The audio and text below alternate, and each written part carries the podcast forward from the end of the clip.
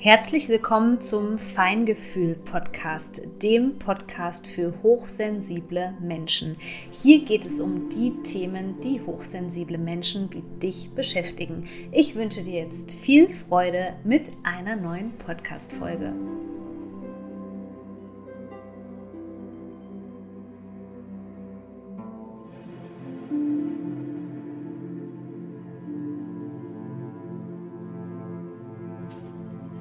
Herzlich willkommen zu einer neuen Podcast-Folge, wo es um das Thema dysfunktionale Familien geht und wie sich das vor allem auf dich auswirken kann. Und es gibt großartige Neuigkeiten, denn es geht los mit meinem neuen Online-Kurs zum Thema Cycle Breaking, dysfunktionale Familien. Also wie du genau erkennen kannst, ob du in einer dysfunktionalen Familie aufgewachsen bist und vor allem, was es für dich zu tun gibt. Muss man wirklich immer den Kontakt abbrechen? Was gibt es für Wege, das dahinterliegende Trauma zu heilen und vor allem auch damit abzuschließen, dass man vielleicht nicht die Familie hat, die man sich wünscht. Ja, das ist ein ganz wichtiges Thema, vor allem auch ein wichtiges gesellschaftliches Thema. Und ich wollte nochmal das sagen, was ich bei Instagram auch schon gesagt habe, nämlich, dass es mir durchaus bewusst ist, dass dieser Kurs jetzt hier auf dem deutschsprachigen Markt, zumindest insofern ich das weiß, ein völliges Novum ist und damit auch eine ganz tolle Innovationskraft besitzt, die du auf jeden Fall nutzen solltest, denn ich zeige dir hier auch einen neuen Blickwinkel auf die Dinge und wie du vor allem auch mit diesem Thema, was natürlich tiefe Wunden hinterlassen kann, wenn wir in einem nicht so liebevollen Zuhause beispielsweise aufgewachsen sind, beispielsweise auch unter narzisstischen Eltern oder ähm, Eltern mit Alkoholproblemen oder wie auch immer, wie man eben diese Wunden vor allem auch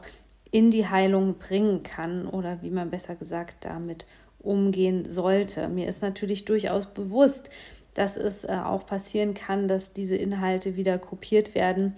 In dieser Zeit ist es sehr einfach geworden, einfach Dinge zu kopieren, aber deswegen war es jetzt besonders wichtig für mich, dir hier auch noch jetzt mal mitzuteilen, dass ähm, dieser Kurs, zumindest soweit ich weiß, auf dem deutschsprachigen Markt ähm, der einzige ist, den es den derzeit zu diesem Thema dysfunktionale Familien und Cycle Breaking gibt. Wenn du dabei sein willst, es gibt sogar äh, zwei QAs mit mir. Das bedeutet, du kannst mir deine Frage auch stellen, deine ganz persönliche Frage, die dich so beschäftigt.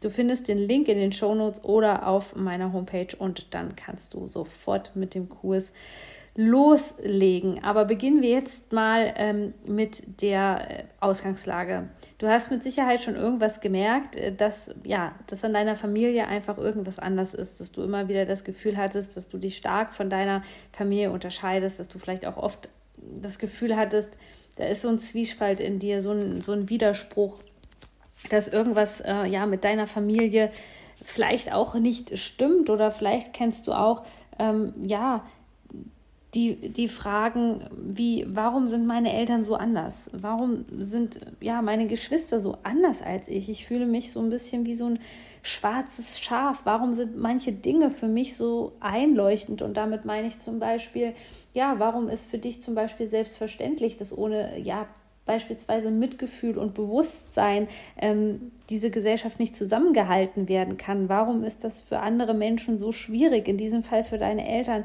Vielleicht hast du dir auch schon mal die Frage gestellt, warum werde ich einfach nicht verstanden? Also warum habe ich das Gefühl, wenn ich mit meinen Eltern rede, wenn ich mit meinen Geschwistern vielleicht auch rede, dann rede ich einfach gegen eine Wand und die wollen mich auch gar nicht verstehen. Und vielleicht hast du auch lange das Gefühl gehabt, dass du innerhalb der Familie gar nicht richtig gesehen wirst als eigenständiger Mensch, weil ständig nur ähm, Dinge in dich rein projiziert werden und letztendlich hattest du mit Sicherheit auch das Gefühl, dass du nicht so wirklich respektiert wirst. Erst recht nicht dann, wenn du vielleicht deinen eigenen Weg gehen wolltest. Du hast wahrscheinlich in deiner Kindheit all das erlebt, was eigentlich so eine Familie auseinandertreibt, anstatt sie zusammenzuhalten. Was braucht man für Zusammenhalt? Ja, einen gewissen Grad natürlich auch, dass man bereit ist zu reflektieren, an sich zu arbeiten, aber man braucht natürlich auch so etwas wie Empathie, also Mitgefühl und vor allem Liebe. Stattdessen ist aber Folgendes in dysfunktionalen Familien eigentlich immer ähm, da Missbrauch, Drogen, Konflikte, Trauma, Drama, Lästern, also alles, was eigentlich auseinandertreibt. Und das hat später weitreichende Folgen im Erwachsenenalter, dessen wir uns gar nicht so richtig bewusst sind. Denn es handelt sich ja um Dinge, die lange anwesend waren, also wirklich über einen längeren Zeitraum und die prägen natürlich dein Nervensystem. Das sind auch sogenannte frühkindliche Prägungen, die uns dann im Erwachsenenalter wirklich Probleme bereiten. Dabei kann es natürlich auch um die Weitergabe von Trauma gehen, also das, was alles sozusagen über die Ahnenlinie an dich weitergegeben worden ist. Da sprechen wir dann auch von transgenerationalem Trauma, aber darum soll es in einer anderen Podcast-Folge gehen. Deswegen meine Empfehlung für dich an dieser Stelle, den Feingefühl-Podcast definitiv zu abonnieren, weil dann bekommst du auch eine Benachrichtigung, wenn die neuen Podcast-Folgen online gehen. Ja, wer sich bereits mit dem Thema Narzissmus auskennt, äh, für den ist das hier vielleicht auch nichts Neues. Also das kommt dir vielleicht bekannt vor, aber eben in dem Kontext dass du das eher aus einer Partnerschaft kennst, dass du dich bisher eben damit auseinandergesetzt hast, okay, was begegnet mir aktuell in meinem Leben? Ja, toxische Freundschaften beispielsweise, der toxische Vorgesetzte, der toxische Arbeitskollege, ganz klar ähm, Beziehungen mit einem offenen oder mit einem verdeckten Narzissmus. Ähm, aber es ist eben so, dass ganz oft die Ursache hier eigentlich ist, dass warum man das eben erlebt und warum das einem so bekannt vorkommt und warum man das auch eigentlich auswählt, immer wieder diese Situation, dass der Ursprung eben das toxische beziehungsweise das dysfunktionale Familiensystem ist, was dich lange geprägt hat. Und wenn wir eben etwas besser machen wollen, insbesondere für die Generationen, die nach uns kommen, für diese Welt, um die Welt auch zu einem sicheren Ort zu machen, ja, wo es Familien gibt, die eben nicht, nicht dysfunktional sind, sondern wo viele Themen vielleicht auch schon geheilt sind, unabhängig natürlich davon, dass keiner perfekt ist, dann sollten wir uns mit diesem Thema auseinandersetzen und schauen, okay, ähm, in was für eine Familiendynamik bin ich denn aufgewachsen und zu was für einem Menschen hat mich das gemacht und vor allem, welche Wunden gibt es denn in mir noch, die angesehen werden möchten? Und darum geht es eben auch in dieser heutigen Podcast-Folge, dass wir uns mal die Auswirkungen anschauen, die so ein dysfunktionales Familiensystem auf uns hat. Und das erste ist, auch wenn dein Kopf vielleicht das schon längst begriffen hat, dass du dich um dich selbst kümmern sollst, dass du dich an, um, an die erste Stelle setzen sollst, so hast du vielleicht doch immer wieder mal, gerade in so Triggermomenten, das Gefühl, dass du dich total unwichtig und nutzlos fühlst und ähm, ja, dass du dich vielleicht auch gar nicht liebenswert fühlst. Und das kriegst du vielleicht auch von deinem Umfeld gespiegelt. Okay, warum ist das so? In dysfunktionalen Familien steht eben ähm, stehen eben Dinge im Vordergrund, die oft nichts mit äh, Emotionen zu tun haben, wie zum Beispiel Liebe und Mitgefühl oder offene Kommunikation, auch das Gefühl gesehen zu werden, respektiert zu werden und so weiter, sondern ähm, dort stehen ganz andere Dinge im Vordergrund und das können Dinge sein mit einem hohen Grad an Abhängigkeit. Zum Beispiel ähm, ist eine dysfunktionale Familie, wenn wir uns die alten Familiensysteme mal angucken, früher darauf aufgebaut, ähm, zu gewesen, dass eben der Mann zum Beispiel ähm, Geld verdient und dass die Frau damals vielleicht auch aufgrund ihres Bildungsgrades, wenn wir mal so ein paar Jahre zurückrechnen, vielleicht sogar ein paar Jahrzehnte, je nachdem, bei deinem Oma, bei, dein, bei deiner Oma, bei deinem Opa mal gucken, ähm, dass es eben darum ging, dass einer das Geld verdient hat, der andere hat die Kinder erzogen beispielsweise und die Frau hat vielleicht auch gar nicht die Möglichkeiten irgendwo gehabt, jetzt ähm, ja selber das Geld zu erwirtschaften.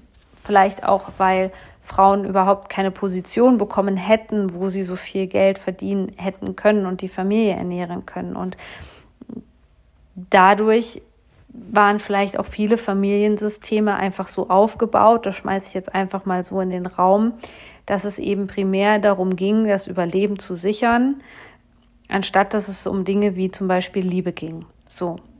Und das hat natürlich auch Auswirkungen, weil wenn die Frau sich schon dahingehend entscheidet, dass sie eben weiß, okay, sie braucht wirklich einen Mann aus einer Abhängigkeit heraus, was natürlich heute oft nicht mehr der Fall ist. Und dass zum Beispiel kein liebender Ehemann war, sondern die Frau auch beispielsweise missbraucht worden ist, ähm, dann ist es natürlich auch oft etwas, was man an die Kinder und so weitergibt. Also dann sind das auch so bestimmte Glaubenssätze wie ähm, ja, dass man nicht gleichzeitig noch erwarten kann, einen tollen Ehemann zu haben, ähm, wenn man finanziell abgesichert ist oder so. Also das sind die Dinge, die sich so dahinter verstecken. Aber was das vor allem aus dir macht, ist, wenn es natürlich schon ähm, vorgelebt worden ist, dass da zum Beispiel keine Liebe zwischen den Bindungspersonen ist, dann ist es natürlich auch irgendwo verständlich, dass wir selbst dann eben ja uns nicht liebenswert fühlen, weil diese Menschen vielleicht auch selber so traumatisiert waren, dass sie diese Liebe gar nicht gar nicht zum Ausdruck bringen konnten. Vielleicht kommen deine Eltern oder Großeltern eben auch aus Generationen, wo man nicht über Gefühle gesprochen hat wo Gefühle ein Tabuthema waren, wo man das auch gar nicht so zum Ausdruck bringen durfte, selbst wenn das da gewesen ist. Es kann auch sein, dass ähm, ein dysfunktionales Familiensystem in dir Spuren hinterlassen hat, dass du immer wieder die Bestätigung von außen brauchst, von anderen Menschen, weil dir auch deine Eltern vielleicht nicht diesen Selbstwert, dieses Selbstbewusstsein mit auf den Weg geben konnten. Vielleicht waren das auch schon Menschen, die sich ganz stark über andere Menschen definiert haben und auch immer wieder eine Bestätigung aufgebaut ähm, haben. Jetzt muss man natürlich wissen, in unserer Gesellschaft gibt es momentan viel Wissen, an das man auch kostenlos beispielsweise kommen kann. Wir haben das Privileg, dass wir uns mit dem Thema Selbstverwirklichung zum Beispiel beschäftigen dürfen, ähm, dass wir uns damit beschäftigen können, okay, was ist eigentlich Selbstbewusstsein? Woher kommt das? Also diese Ressourcen gab es ja zum Teil damals auch gar nicht.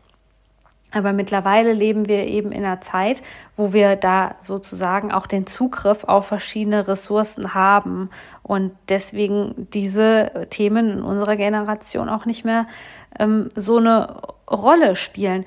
Wenn du in einem Haushalt aufgewachsen bist, in einem Zuhause, wo du zum Beispiel ständig runtergemacht worden bist, wo dir auch ständig gesagt worden ist, dass du nichts wert bist, dass du nicht wichtig bist. Das können auch zum Beispiel so ne, Spitzen sein von einer narzisstischen Mutter beispielsweise, die dann sagt, ja, ähm, was bildest du dir eigentlich ein? Es gibt Leute, die sind viel besser wie du. Es wird immer Menschen geben, die sind besser wie du. Das kann natürlich auch dann sein, dass wir später äh, die Auswirkungen davon spüren, indem wir immer wieder merken, dass wir uns selbst in Frage stellen und immer wieder das Gefühl haben, dass wir nicht gut genug sind, dass wir wertlos sind. Es kann auch sein, dass wir durch diese Dysfunktionalität, wo ja eine hohe Abhängigkeit herrscht, eben ähm, auch eine Abhängigkeit zwischen den Personen beispielsweise, um den eigenen Selbstwert aufzupolieren. Ja, man erniedrigt den anderen, man sucht einen Sündenbock, damit man nicht nach innen schauen muss. Da kann es natürlich auch dazu kommen, dass wir genau diese co-abhängigen Anteile übernehmen im Erwachsenenalter und deswegen auch immer in so eine ganz gefährliche Co-Abhängigkeit reinkommen. Oder in einer dysfunktionalen Familie ist das Thema oft Alkohol oder Drogen oder Klatsch und Tratsch. Das ist auch etwas so, was das ähm, Familiensystem eben zusammenhält. Ähm, dass der eine für den anderen sich aufopfert und so weiter, dass wir auch später diese Tendenzen immer wieder entdecken in uns, ja, und dass wir dann zum Beispiel auch immer wieder an Partner geraten, die eine Alkoholthematik haben, ja, ähm, bis wirklich hin zur Alkoholabhängigkeit. Und das sind eben auch so die kleinen Hinweise, wo man mal ein bisschen ähm, bewusst damit umgehen darf und dann eben hinschauen darf und gucken darf, okay, ähm, ist es etwas, was ich von zu Hause kenne. Ja, und das, was alle hochsensiblen Menschen kennen, die mir bereits schon länger folgen, aus einer dysfunktionalen Familie, ist eben, dass wir hypersensibel auf Fremdenergien reagieren.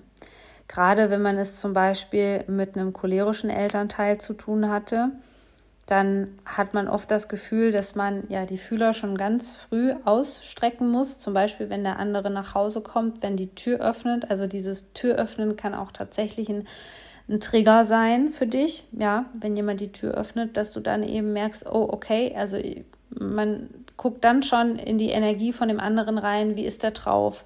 Ähm, was kann ich jetzt machen, damit es dem besser geht? Wie muss ich mich jetzt vor allem verhalten, damit es nicht eskaliert?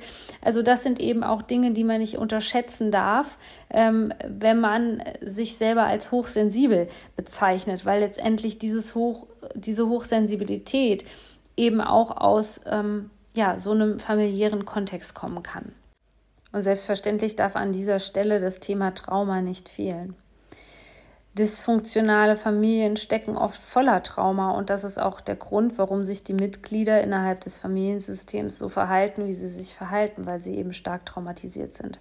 Ich möchte keinen Täterschutz betreiben, ich möchte niemanden in Schutz nehmen, aber um das Ganze eben zu verstehen und dass man da auch ein bisschen bewusst damit umgeht und eben merkt, okay, wenn meine Eltern schon so traumatisiert waren und das an uns weitergegeben haben, wenn meine Oma, mein Opa schon so traumatisiert waren, dann äh, ist es eben auch wichtig, sich selber mit dem Thema auseinanderzusetzen. Also gar nicht so sehr bei den anderen zu schauen, sondern sich um die persönlichen, um die eigenen Wunden zu kümmern. Und in diesem Sinne hoffe ich, dass ich dir mit dieser Podcast-Folge einen guten Rundumblick jetzt zum Anfang dieses Themas erstmal verschaffen konnte, wo du dich selber auch einordnen kannst und wo du vielleicht so ein ganzes Stück weiter bist mit deinen Erkenntnissen und vielleicht auch viele Dinge jetzt verstehst und lade dich ganz herzlich zum neuen Kurs ein. Der nennt sich Escape. Da geht es genau um das Thema. Natürlich werde ich auch das Thema Trauma in diesem Kurs ansprechen. Ich spreche das Thema transgenerationales Trauma an und vieles, vieles mehr. Es gibt ganz viele Übungen für dich zur Selbstfürsorge und um vor allem diese Muster zu durchbrechen.